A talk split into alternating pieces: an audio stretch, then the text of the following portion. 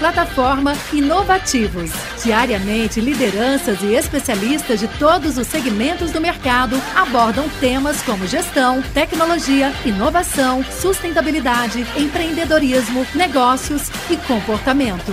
Nossa proposta é compartilhar conhecimento com autoridade para você saber as novidades do mercado onde estiver seja por meio do nosso portal, revista digital, newsletter, vídeos, TV, podcast ou pelas nossas redes sociais. Acesse inovativos.com.br, cadastre-se e faça parte da sua melhor fonte de conhecimento e conexão com a nova economia. Boa tarde a todos. Estamos mais uma vez aqui nesse importantíssimo evento, Cheese Innovation Experience, precisamente para hum, conversar, dialogar sobre um assunto importantíssimo, que é o assunto da mobilidade urbana e como esse assunto se concretiza em muitas, eh, com muitas nuances, em situações bem específicas e outras bem gerais que se vêem também pelo mundo afora. Não apenas aqui nesse nosso Brasil, que eu amo e adoro, como vocês veem, sou um brasileiro com um sotaque estranho, né? Sou um brasileiro cubano, quer dizer, nasci em Cuba, mas já estou naturalizado brasileiro. E quando visito Cuba, os cubanos me dizem: Mas você, Felipe, tu eres Felipe el brasileño. E quando volto para cá, é claro, com mais sotaque ainda eh, estrangeiro, cubano, as pessoas me falam aqui: É Felipe o cubano? Bom, na verdade, eu sou Felipe do Brasil, Felipe de Cuba, Felipe do mundo. E estou aqui precisamente para conversar com esses meus caríssimos colegas, né? Estamos aqui com o Afonso, né? Estamos aqui com a queridíssima Cláudia Moraes e estamos também aqui com o queridíssimo Luiz, que vai estar falando cada um deles sua visão das suas empresas, de suas organizações sobre esse importantíssimo assunto urbano que hoje preocupa tanto a Unesco Mil Alliance, que é a mobilidade urbana e sempre desde uma perspectiva cidadã. Eso, esa es la propuesta de Cidades Mil de Unesco, nuevo modelo de cidade proposto y lanzado no ano 2018 pela Unesco y que propone cidades inteligentes, mas no apenas cidades inteligentes, cidades con alfabetización mediática e informacional y, es claro, cidades con una perspectiva que aprofunde no ser humano, nos cidadãos. Y es eso que eles van agora comentar aquí, cada um deles sua perspectiva, desde suas organizações, desde suas empresas e suas reflexões individuais. Mas antes de começarmos esse debate, eh, que espero que também tenha perguntas, dúvidas e contribuições da plateia, eu gostaria, é claro, de que cada um deles se apresente. E com certeza temos que começar primeiro pela dama. Por favor, brevemente, em um minuto, pode se apresentar, Cláudia. Está funcionando? Acho que sim. Sim? sim, sim, está, está sim. Bom, boa tarde. Eu sou Cláudia Moraes, sou CEO da Yunder. A Yunder trabalha com treinamentos voltados para a área de mobilidade. A gente utiliza a tecnologia né, para impactar o comportamento das pessoas e preservar vidas. Olá a todas e todos. Eu sou Luiz Fernando eu sou diretor de operações do Instituto Cordial.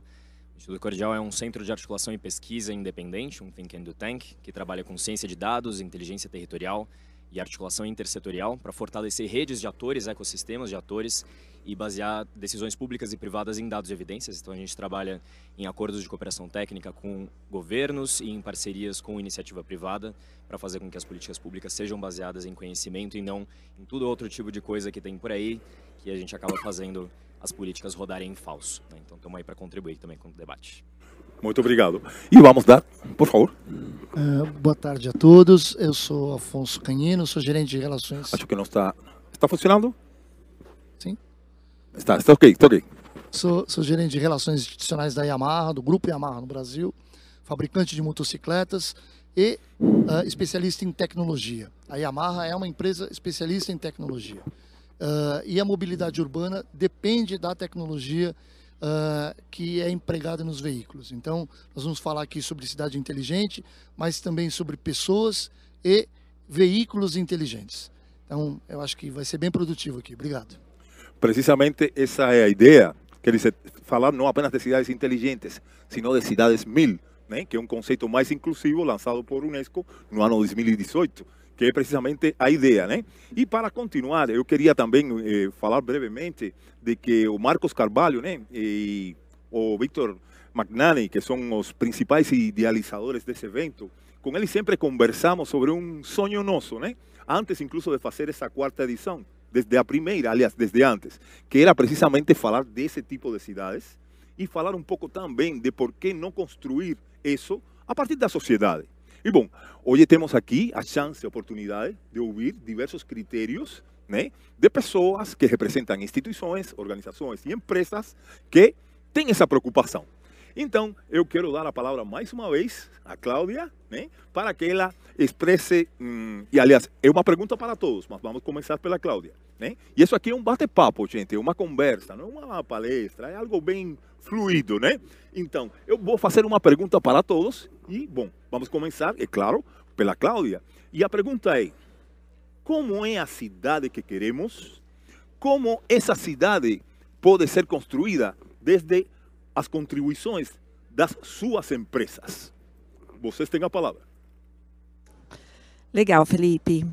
Bom, é, o meu olhar aqui ele vai muito para o comportamento humano, né? Pela inclusão das pessoas e olhando bem, é, de uma forma bem direta, quando a gente fala em mobilidade, que a gente fala de condutores, né, já falo de condutores aqui, muito voltado até, pro, até pela, pela questão do Afonso aqui, da Yamaha, queria abordar muito a questão do moto entregador, que eu acho que é um, é um ator que está no, no trânsito e está exposto, e a gente vê, vê, inclusive com a questão da pandemia, com o aumento do número de pessoas fazendo entrega, né, aumento de inclusão de motoentregadores é, para fazer a entrega tanto de alimento quanto de, de produtos, é, a, o aumento da acidentalidade.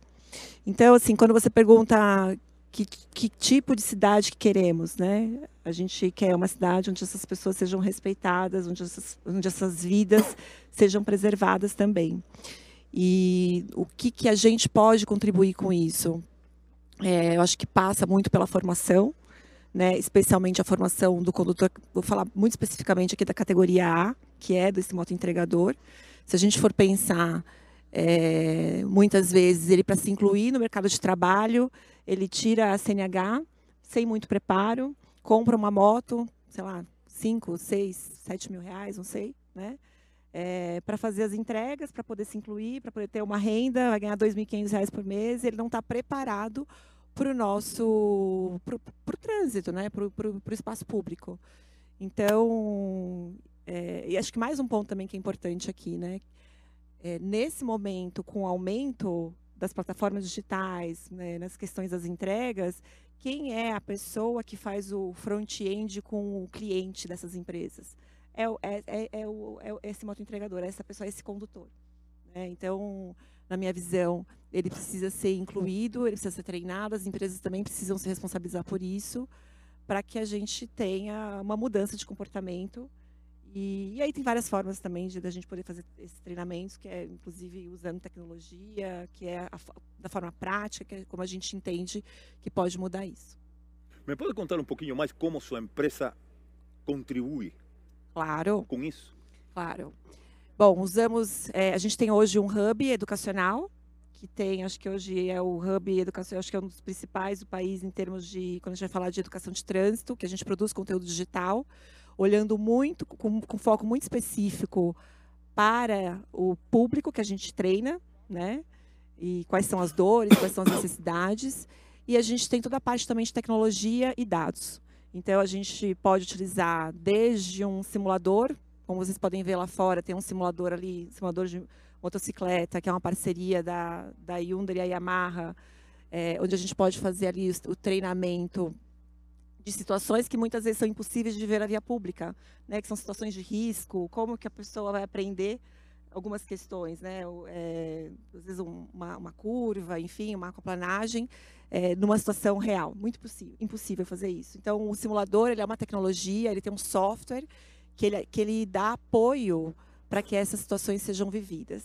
E a partir disso tem os dados, né? Então toda, todos os nossos treinamentos eles são eles são coletados dados, onde a gente apresenta perfil, então perfil de dirigibilidade dos condutores e como que o gestor de, da frota ou da empresa, como que ele pode, é, o que, que ele tem que trabalhar para mudar aquele comportamento. Né? Cada, cada pessoa é única, cada pessoa tem uma necessidade diferente e a gente, os nossos treinamentos são formatados muito sobre esse viés. Obrigado. Bom, a mesma pergunta e aprofundando um pouquinho no case da empresa também. Olha, eu acho que essa é, é, é uma pergunta que a gente se faz e que a gente pode responder a cada ano de uma forma diferente, porque o mundo se transforma muito, a cidade se transforma muito, mas uma coisa acho que tem que ser permanente, que a gente espera que a cidade e a mobilidade seja para as pessoas antes de qualquer outra coisa. A gente precisa colocar as pessoas em primeiro lugar e aí a questão da segurança é básica, a questão de comportamento, a questão de uma boa capacitação para as pessoas conduzirem os seus veículos nas cidades de uma forma adequada é fundamental. E aí, então, eu gostaria de colocar em alguns termos assim. É, a gente tem cada vez mais o espaço público, o espaço da cidade sendo disputado por uma série de veículos diferentes, de inovações, de o espaço é está em disputa sempre. O espaço da cidade é um espaço em disputa. E é muito importante que a gente entenda esse espaço e que a gente entenda essas dinâmicas urbanas para que a gente consiga construir permanentemente uma cidade mais qualificada para as pessoas. Então, é, a gente vem desenvolvendo no Instituto Cordial uma série de pesquisas que ajudam o poder público a tomar as melhores decisões e fazer as melhores intervenções do ponto de vista de efetividade, especialmente também do, do ponto de vista da segurança viária, mas também do ponto de vista da sustentabilidade e do ponto de vista dessa disputa do espaço, para que as melhores decisões sejam tomadas. Então, alguns exemplos. A gente tem em parceria, é, acordo de cooperação técnica no painel brasileiro da mobilidade, que é a iniciativa que a gente realiza no eixo de mobilidade, é, seguro e sustentável, né? junto com a Prefeitura de São Paulo, com Fortaleza, Rio de Janeiro e com, é, e com Belo Horizonte, em cada cidade desenvolvendo pesquisa, partindo dos dados públicos, mas incorporando outros dados também, para analisar como que algumas intervenções que as prefeituras fazem são efetivas. Então, por exemplo, e aí pensando até em motocicletas que é o principal, falando sobre segurança viária, é o principal usuário de risco hoje em dia no Brasil é um usuário que nos últimos 10, 15 anos vem aumentando a frota e também a quantidade de mortos motociclistas no trânsito. A gente precisa olhar esse desafio. Então a gente veio fazendo uma série de estudos, por exemplo, em São Paulo, analisando aquele motobox, a frente segura, dependendo de onde o público for, eh, se for de São Paulo, se for de outra região do Brasil, tem um nome diferente, que é aquele bolsão de segura, bolsão para o motociclista na frente da linha de retenção do semáforo, e a gente analisou qual é a efetividade dessa intervenção do ponto de vista de redução do sinistro de trânsito. A gente mostra que tem uma redução de 20% no número de sinistros. Então é uma medida que, para além, eu concordo plenamente que os veículos são fundamentais, a capacitação e o comportamento é fundamental, mas a cidade também é fundamental. O desenho urbano, o desenho das vias também é fundamental. E a gente consegue fazer intervenções pelo poder público e reforçar como sociedade para que essas intervenções salvem vidas. Então, esse é uma coisa. Outro exemplo de estudo que a gente faz, e é em parceria com a MIDI também, que está aqui, que é promotora do evento, é, a gente fez uma série de estudos onde a gente veio analisando a distribuição do espaço público na cidade de São Paulo. Porque a gente tem uma, uma ideia de que falta espaço, né? E não, o espaço ele está em disputa, o espaço ele é alocado de acordo com a forma como a cidade foi construída. Então a gente tem um histórico da cidade ser dedicada aos automóveis, aos carros especificamente a velocidade desses automóveis, inclusive, e isso levou a uma cidade muito arriscada. É muito, é muito arriscado você ser um idoso, você ser uma criança, você ser uma pessoa andando na rua, você ser um pedestre. E todos somos pedestres antes de ser qualquer outra coisa, independente da forma como cada um aqui chegou no evento ou se desloca na cidade, né? Ciclistas e tudo mais. Então, é, a gente veio mostrando que a gente tem leito carroçável demais, a gente tem asfalto sobrando, então, a gente consegue reduzir a quantidade desse asfalto para priorizar outros modos de transporte. E aí, reduzir, eu digo, nem mudando o paradigma, tirando uma faixa de rolamento, só readequando a largura da faixa de rolamento. Em São Paulo, a gente consegue mais de, assim, são 2 milhões de metros quadrados sobrando de asfalto que a gente pode transformar em ciclovia, que a gente pode transformar em estação de bicicleta compartilhada, que a gente pode transformar em vegetação urbana e outros tipos de uso. Outro estudo que a gente está lançando agora também vai analisar sobre estacionamento em meio fio, que é uma coisa super polêmica também para ser discutida e que precisa ser debatida. Então, tem uma série de estudos que a gente vem desenvolvendo para qualificar esses debates, né? porque a gente fica muito no campo das suposições, muito no campo das ideias puramente, e a cidade baseada nas pessoas e com base em tecnologia, em dados, precisa ser a cidade da política pública baseada em evidência, das decisões tomadas com base em evidência. Então é com isso que a gente busca contribuir e sempre em articulação intersetorial, porque todos os setores têm que se conversar. gente, só para completar também, a gente fez uma mesa redonda é, agora é, mês passado e a gente veio fazendo um estudo nos últimos meses sobre fatores de risco para motociclistas no Brasil. Porque realmente, enquanto os sinistros, as mortes no trânsito caíram na década, na primeira década de ação pela segurança viária da ONU, de 2010 a 2020, com motociclistas veio aumentando. E isso ainda não, não decaiu. E agora com os aplicativos isso veio aumentando mais porque tem mais viagens, não é só pelo comportamento de risco, mas tem mais viagens e o comportamento de risco e a formação também é um desafio. Então, é, quais são esses fatores? Velocidade é um fator. A gente precisa ter medidas de comportamento, medidas de fiscalização, medidas de desenho viário para reduzir a velocidade de condução das, do, dos, dos motociclistas, especialmente, e dos outros veículos também. E o comportamento pensando muito na formação e no CFC, e na qualificação permanente. E aí também a gente tem o desafio de formação ao longo da vida, não só a formação inicial. Né? Então, a cidade e a mobilidade que a gente espera é a mobilidade da cidade para as pessoas, integrando a tecnologia, integrando dados e conversando de forma intersetorial. Bom, é, é, até agora gostaria de fazer um resumo né, das ideias que foram apresentadas, bem interessantes e importantes, né? Sobretudo, bom, primeiro, antes, aliás, quero dizer que eu experimentei o Yonder e gostei muito de experimentar. Realmente, você sente a, a, sensação de que você está dirigindo uma moto mesmo, né? Que está pilotando uma moto. E, bom, comentando já um pouco os, os critérios aqui colocados, acho bem interessante passar a, a, a políticas em métricas, como foi colocado aqui. E serem indicadores, métricas, que permitam até se comparar com outras cidades do mundo.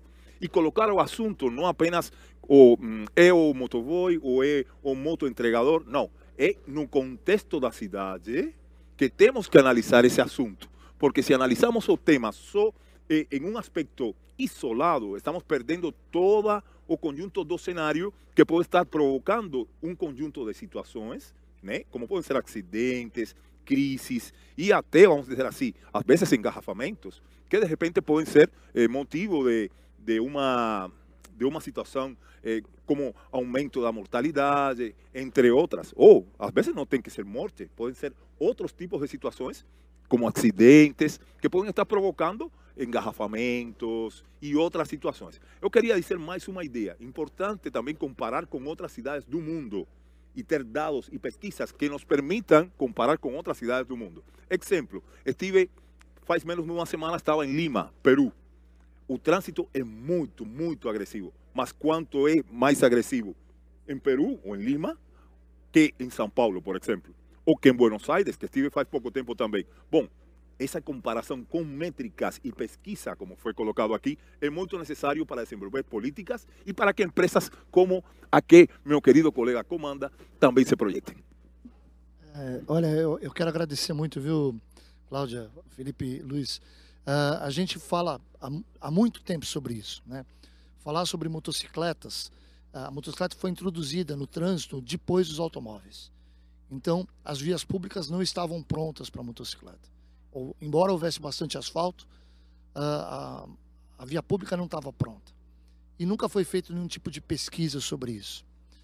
A atual legislatura aqui de São Paulo foi muito corajosa e decidiu estabelecer uma faixa exclusiva na 23 de maio, ou exclusiva não, desculpe, uma faixa preferencial em favor da motocicleta, a faixa azul, e agora mais recentemente na Avenida dos Bandeirantes.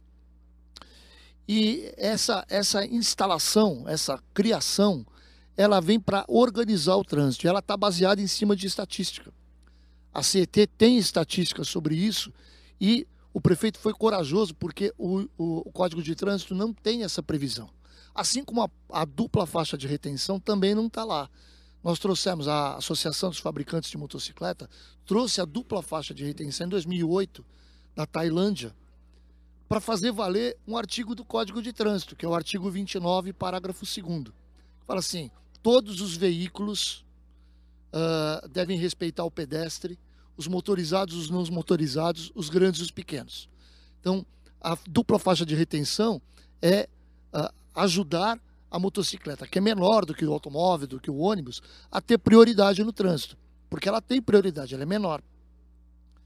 Uh, ao colocar a motocicleta na dupla faixa e agora, ao colocar a motocicleta entre a faixa 1 e 2 das grandes avenidas, você está respeitando o direito do motociclista, respeitando o motociclista que está usando ali, e ele não é só o profissional. O profissional é cerca de 30% do total.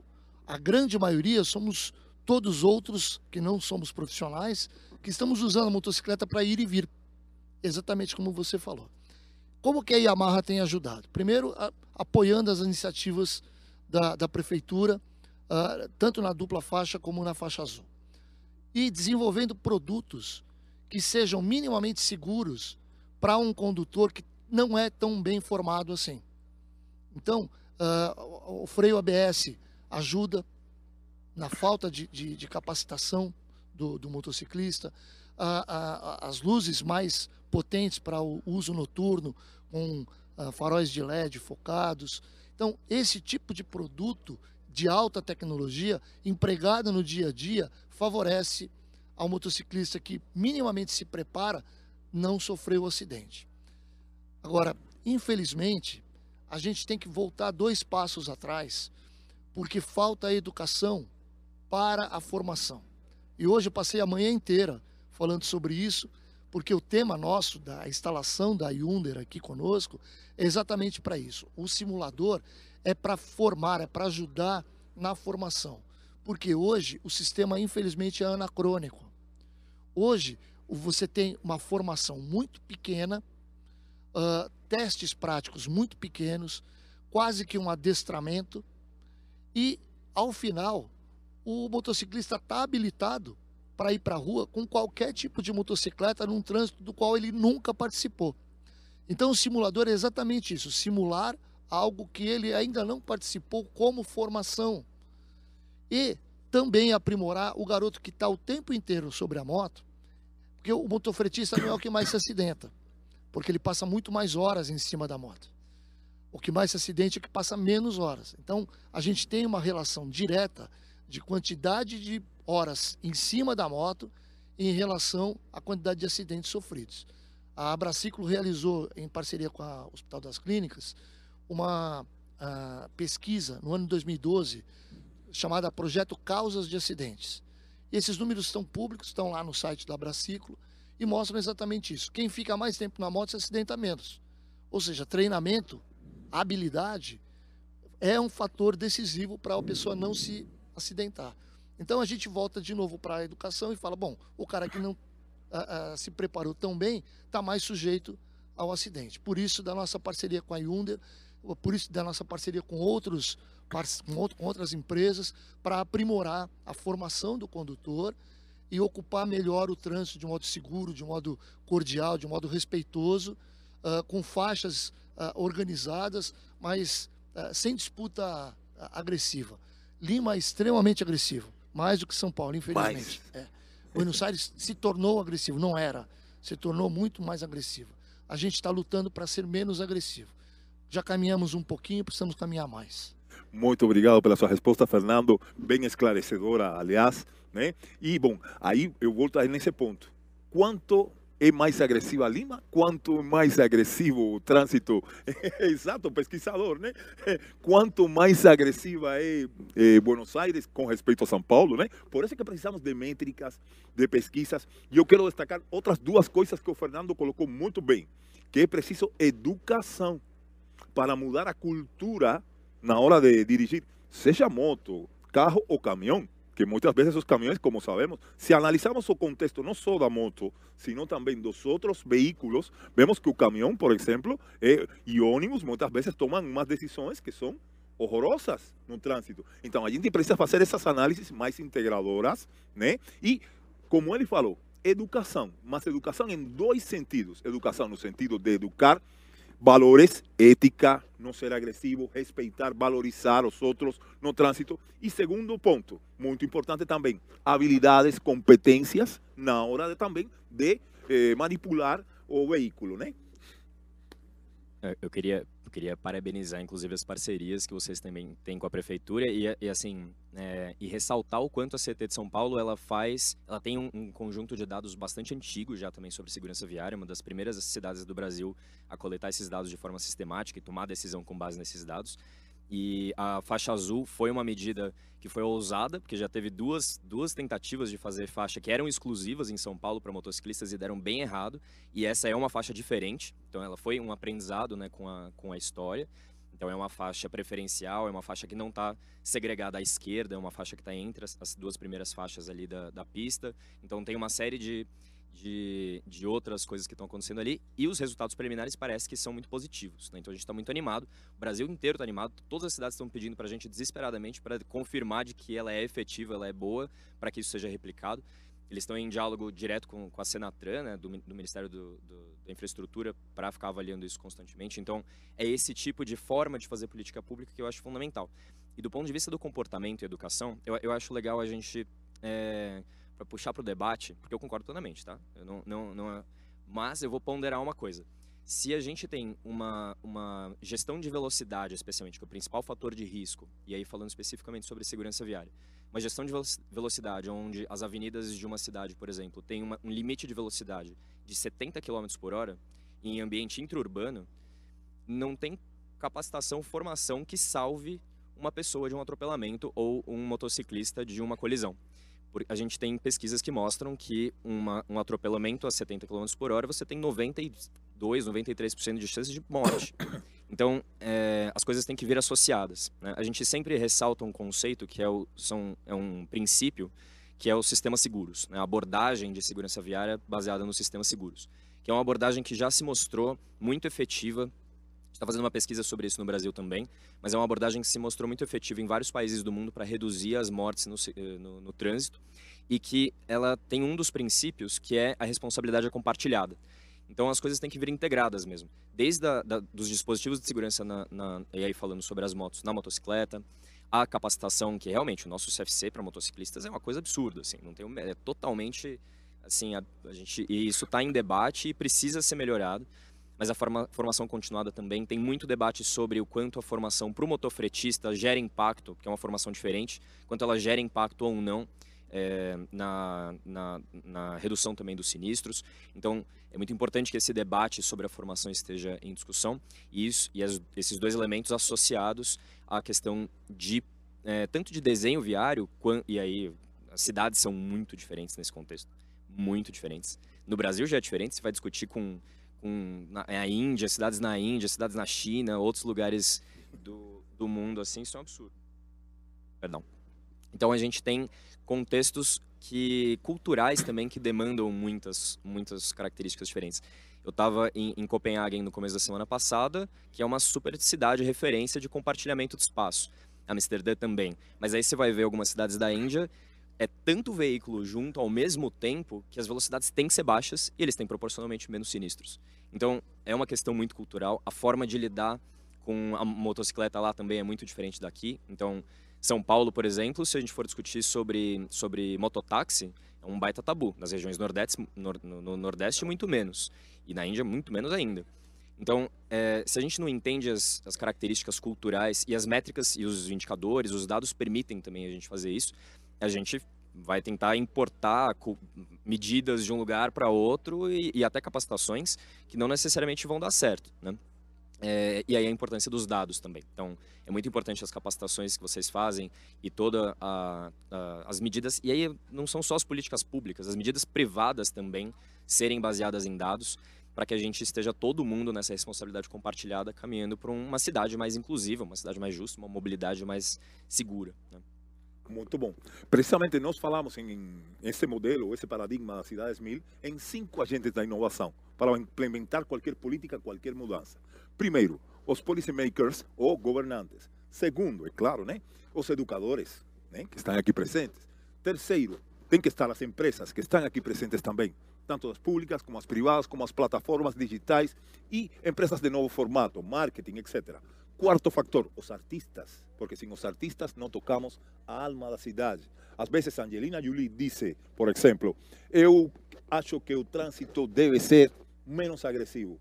Se Angelina Jolie falou, está falado. Se falo eu, um simples pesquisador feio, tal, opa, ninguém vai acreditar. Mas falou Angelina Jolie. Quarto factor. E quinto factor, que não podemos esquecer nunca, o cidadão simples, comum, aquele que anda de moto ou aquele que não anda de moto e pode também estar interagindo em alguma hora. E eu quero ouvir a Cláudia, com certeza, porque, aliás, o critério feminino é muito importante. Será que as mulheres andam de moto? E será que as mulheres sentem dessa forma que os meus colegas têm falado? Bom, eu acredito que sim, as mulheres andam de moto. Você tem os dados, Afonso? De se as É, mulheres andam de moto? É, hoje, hoje a gente tem cerca de 25% das pessoas habilitadas são mulheres. 25% hoje, a cada ah, quatro pessoas, uma. ah, quatro pessoas que procuram uma autoescola, eh, uma delas é mulher. E se acidentam muito menos do que os homens, diga-se de passagem. É isso que eu ia colocar. isso que eu ia colocar, porque se acidentam menos são mais cuidadosas, né? E se expõem menos ao risco. Aí já é uma característica, talvez mais do comportamento feminino mesmo. Certo. Bom, eh, aí está, né? Aí é sempre bom ouvir diversidade de opiniões, critérios, e muitas vezes eh, pensamos que eh, achamos que temos toda a verdade, mas é sempre a verdade é compartilhada e tem diversos rostos, né? Por isso é sempre importante eh, perguntar para as diversidades, né? Bom, e continuando esse nosso nosso bate-papo aqui, eu gostaria também de que cada um de vocês eh, comentasse algum case de sucesso da sua empresa como contribuição com a sociedade, com as novas cidades, com as cidades que queremos. Bom, e começamos por quem? De novo, por? Vem de novo. Legal. Bom, é, quando a gente trata de, de educação, né, e a gente está falando de formação, e acho que você citou a questão da, da educação continuada, né, dessa questão da, da educação ao longo da vida. E para o condutor, acho que isso não é muito diferente. A gente tem, por exemplo, hoje o piloto de avião, né, ele é um, ele é um ator ali, ele é responsável pelo, pelo, pelo ele tem uma atividade que ele tem lá um número X de horas de treinamento. Né? É, quando a gente pensa que tudo no nosso país, né, a nossa, acho que o nosso modal mais importante é o modal, é o modal rodoviário, são os veículos. Então, os, os condutores tra, trafegam e são responsáveis por transportar tudo que a gente precisa, né? A gente percebe assim qualquer tipo de manifestação que acontece, qualquer problema que atrapalha o trânsito é o suficiente para fazer aí uma, uma, confusão. Que a gente tem percebido nos nossos projetos, é, vou citar dois projetos olhando o transporte, por exemplo, de mercadoria é, perigosa, né? Transporte de gás, por exemplo que as empresas elas têm ali um protocolo de treinar os condutores todos os anos é, e olhar muito qual é o desempenho daquele condutor, aí juntam-se dados, não, não só os dados de treinamento, mas como também os dados de telemetria dos veículos. É, a gente analisa esses dados e a gente consegue, através deles, é, orientar os melhores treinamentos. Então, nessas empresas que a gente vem trabalhando, já por mais de dois, três anos, a gente percebe uma mudança de comportamento, né? uma melhora na dirigibilidade e uma diminuição de, é, de possíveis acidentes, né? uma diminuição de sinistralidade. Quando a gente olha especificamente o modal de motocicletas, ainda a gente está muito incluso dentro da questão da formação, porque a gente trabalha muito com, com o desenvolvimento desse tipo de conteúdo, mas ainda tem poucas iniciativas olhando a educação continuada de moto, de moto entregadores.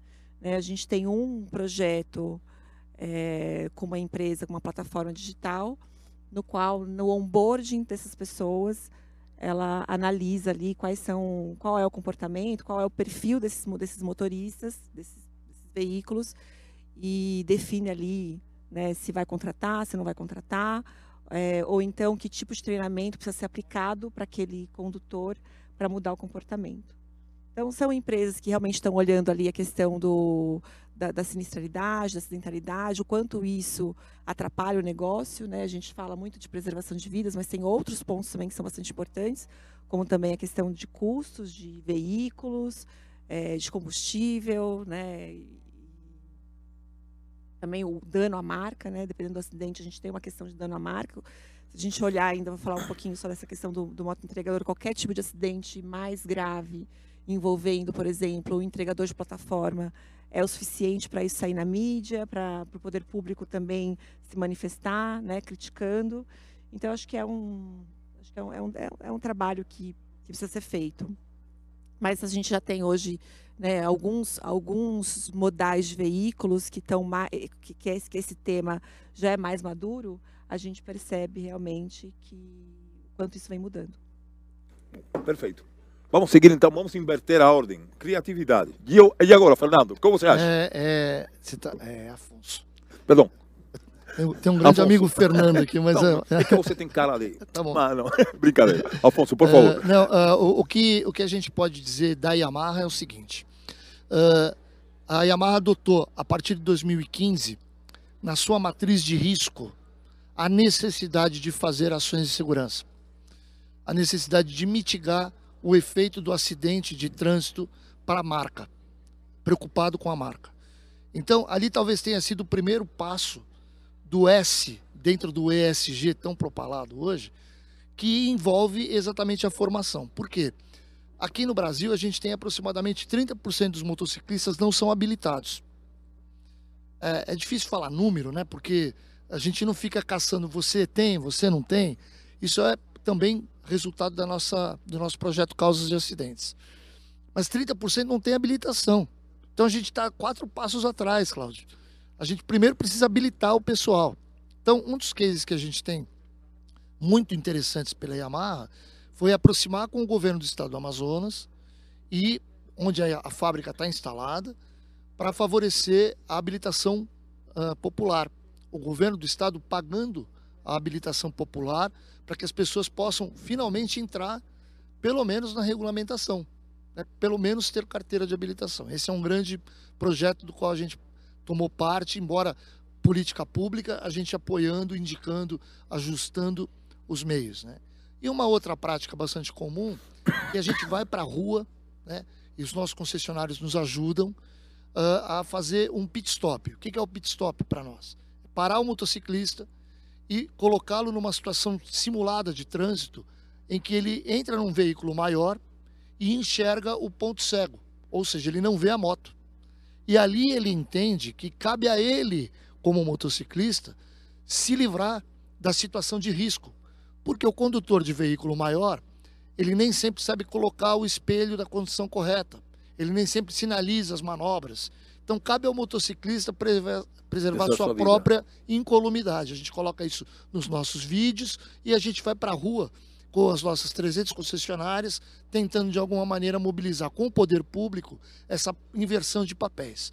Já fizemos isso em vários lugares, fazemos isso há mais de 10 anos, atendemos cerca de 10, 12 mil motociclistas por ano. É muito pouco em relação ao que a gente realmente precisaria, mas é um case de sucesso porque as pessoas começam a entender e se a gente, se, de, desses 10 mil por ano, se a gente livrar um do acidente fatal, já valeu todo o esforço. Então, a ideia é realmente ajudar com que os motociclistas se preservem, conduzindo a moto de uma maneira mais segura, usando os artifícios que ele tem de distância do veículo da frente, de compreender como é que o veículo vai se deslocar, algumas dicas de como ele fugir do risco. Esse é o grande case que a Yamaha vem adotando há algum tempo. Parabéns vocês, a Yamaha, e você está de parabéns por esse, vamos dizer assim, essa aplicação, né? E esse, esse case, né? Que está salvando vidas, né? Porque o principal, gente, é a vida humana numa cidade. Não adianta que eh, falemos de outros números, estatísticas, mas o principal é a vida humana e o cidadão. E o que opina, Luiz? Olha, a gente desenvolveu alguns estudos que ajudaram de algumas formas diferentes, não só estudos, mas algumas iniciativas que ajudam de algumas formas diferentes. Então, dando alguns exemplos.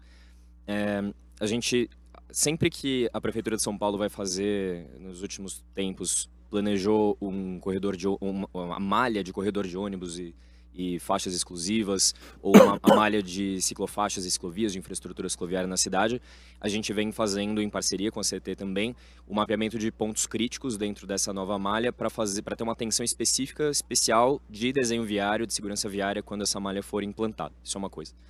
É, aquele estudo que eu falei das frentes seguras, inclusive, que foi uma, uma né, que a gente tem, estamos alinhados historicamente aqui, é, eles também com esse estudo, porque tem, tem alguns estudos da Espanha tal que mostraram que talvez não fosse tão bom assim, a gente mostrou que São Paulo é bom, tem, é efetivo, então isso ajudou a colocar no plano de metas e depois no plano de ação do Plano de Segurança Viária de São Paulo mais 300 frentes seguras pela cidade. Então isso acabou com, com o debate se é bom ou se não é bom. Então são medidas assim de nível estratégico que daí chegam na, na, na intervenção propriamente. Mas alguns outros debates também para além é, de desenho, assim. A gente fez dois working papers analisando por que, que a, a, política de segurança viária de Fortaleza, que é um case nacional e internacional de segurança viária, e também o, case, uh, também o caso de Belo Horizonte, que também teve bo, um bom resultado de redução de mortes no trânsito ao longo da primeira década da ONU, mostrando por que, que eles foram tão efetivos. E a gente está tentando trazer esse aprendizado para outras cidades das suas regiões metropolitanas ali. É, tem outra iniciativa que a gente participa, que é a Rede Ruas Completas, que a gente tem uma parceria com o Governo do Estado de São Paulo, com a Vital Strategies, com a iniciativa Bloomberg, com o WRI e com a Frente Nacional de Prefeitos, onde a gente está trabalhando com 20 cidades do interior do estado para levar esse, essa perspectiva dos sistemas seguros. É, e isso é muito importante, porque a gente está falando sobre capacitação e, e, formação também das pessoas, do cidadão, mas a política pública, os, os, os, gestores públicos, os técnicos da política pública também precisam passar por uma mudança de paradigma dessa cidade que a gente busca construir. É uma, é, é uma forma de ver a cidade que precisa ser transformada. Então daí eu completo com uma, uma outra, é, um outro debate que a gente vem trazendo, que é, é daí não só de segurança viária, mas de fato que cidade que a gente quer. Assim. A gente tem cidades que ainda são muito concêntricas, que tem um espaço, é, que tem movimentos pendulares muito grandes. E São Paulo é o maior case disso, mas a, as grandes cidades do Brasil são assim. E a gente tem um debate muito, muito, muito fraco ainda de como descentralizar essa cidade de uma forma, essas cidades de uma forma é, razoável. Então, que a gente desenvolva outras centralidades, trabalhe de verdade com a cidade de 15 minutos, trabalhe com outros modos de transporte, elétricos, de preferência, inclusive, para reduzir emissões, que a gente ainda não falou aqui também, mas a cidade também para as pessoas é uma cidade que as pessoas não morrem de doenças respiratórias porque tem muito, muitos gases sendo emitidos. Assim, inclusive tem assim, quase tanta gente morrendo de doenças respiratórias por conta de emissões de gases do que pessoas morrendo no trânsito. Então, é, a gente veio fazendo esses, o, o, esses estudos também, essas análises, que mostram é, que a gente pode construir outras centralidades, né? Isso isso ainda está um passo para trás, né, de dentro da política pública. É um debate difícil de ser levantado, é um debate é um debate complexo, mas que também a gente espera que ao longo dos próximos tempos contribua com os debates que já estão acontecendo. A gente não está inventando a roda, tem várias organizações aí que já discutem isso há um tempo e a gente busca engrossar esse caldo e, e sempre de forma intersetorial, porque a gente tem a gente está num, num evento de inovação, né? A gente tem grandes inovações que precisam desse espaço, que contribuem para essa mudança da cidade e que tem que estar integrados juntos e junto com a política pública também para que isso construa uma cidade integrada, conectada aí para as pessoas. Né? Ô Luiz, só, isso, só me permite? Sim, sim, sim. Só me permite, com relação à eletrificação, no caso de motocicletas, a gente ainda tem uma avaliação econômica muito peso, penosa. Porque se a gente for considerar do poço à roda, olhando petróleo ou etanol até a roda da motocicleta, a eletricidade ainda é mais cara. Opa! e aí, por ser mais cara, ela é inviável para o, o cidadão. E você tem outros fatores, mas esse é o fator principal hoje, que é o fator econômico. Bom, eu acho bem interessante essa ponderação também, mas eu quero retomar o que falou, acabou de falar o Luiz, quer dizer, muito importante entender o contexto geral da cidade, né? E é precisamente por isso que temos, lançamos, né, se lançou no ano 2018, pela Unesco, esse modelo de cidade MIL, Cidade Media and Information Literacy, por suas siglas em inglês, ou cidades com alfabetização mediática e informacional. Porque é preciso mudar o olhar da cidade. É preciso mudar a forma, a visão com que enxergamos a cidade. É preciso mudar as métricas com que avaliamos as cidades. E é preciso passar a ter métricas que nos permitam comparar com outras cidades do mundo e que nos permitam analisar o caso das motos, por exemplo, mas em um contexto maior, né, que da viabilidade urbana, da mobilidade urbana, da diversidade de veículos que se movimentam numa cidade, né, de passar a, de repente, procurar outros modais mais interessantes, que podem ser elétricos ou não, né, mas que é necessário pensar toda a cidade de uma maneira estratégica e não também a curto prazo, de uma maneira multimodal e multiprofissional, não só pelos informáticos, por exemplo, ou pelos urbanistas, não, também pelos sociólogos, pelos antropólogos, pelos psicólogos, porque a saúde também é saúde viária e saúde que, como sabemos, também não é só saúde física, Não é só saúde de que alguém não morreu, é saúde mental, psicológica. Quando alguém, como colocou o Luiz, tem que se movimentar desde Itaquera, em São Paulo, fundo de Itaquera, até Osasco para trabalhar e voltar para Osasco. Essa pessoa, com certeza, sua mente, sua qualidade de vida não é boa no final do dia e menos ainda no final do ano. Então, estamos falando disso, da cidade que queremos. E para falar já no final, que temos pouco tempo, da cidade que queremos, eu queria perguntar a cada um de vocês sobre a cidade que queremos, mais uma vez, que foi nossa pergunta inicial, mas agora eu queria que vocês falassem um pouquinho do futuro e como suas empresas no futuro, as empresas, as organizações de vocês, podem contribuir com esse futuro brevemente. Cada um de vocês vai ter agora um minuto e meio para dizer isso. E começamos. Bom, vamos mudar, vamos mudar. Por Luiz. Bem nessa, me deixa na fogueira aqui. Essa aqui eu fiquei aliviado, vai passar para você, mas não. não é fácil começar, viu? É, é, olha, eu espero que no futuro a gente esteja contribuindo para uma construção de uma, uma, uma, uma cultura de tomada de decisão com base em evidências, mais do que qualquer outra coisa, sabe? Não só que o Instituto Cordial esteja sendo a organização que está fazendo isso, mas que a gente esteja junto com essa, essa construção dessa cultura. Porque a gente roda muito em falso, como sociedade, tomando decisões com base em qualquer outra coisa que não seja é, ciência, sabe? A gente precisa de uma cultura baseada em ciência. A gente está num tempo de negacionismos da ciência, isso é muito nefasto para a sociedade como um todo. Então, é, essa é a grande é, coisa que acho que como sociedade a gente precisa construir. E a gente ainda vai ter considerações finais, né? Ou não? Já... Acho que já. Esse é um minuto, então, essa é a consideração final. Então, 20 segundos, já. 20 segundos para completar. É, Afonso, eu concordo, eu faço coro de que a eletrificação não é uma bala de prata, como muitas coisas estão se colocando. É, e eu digo muito sobre mobilidade de 15 minutos de pequenos modos elétricos também, sabe? E também transporte público elétrico. Tem, assim, a gente tem, e tem desafios de é, produção de energia, de baterias, tem um monte de desafio que estão em debate mas a gente também tem a célula combustível, tem que entender toda a cadeia produtiva do, do veículo elétrico, que também gasta muita coisa. Então, assim, tem uma grande, um grande tema que está sendo discutido. Né? Eu queria só agradecer, então, a, a oportunidade aqui de debater com vocês, acho que foi muito rico.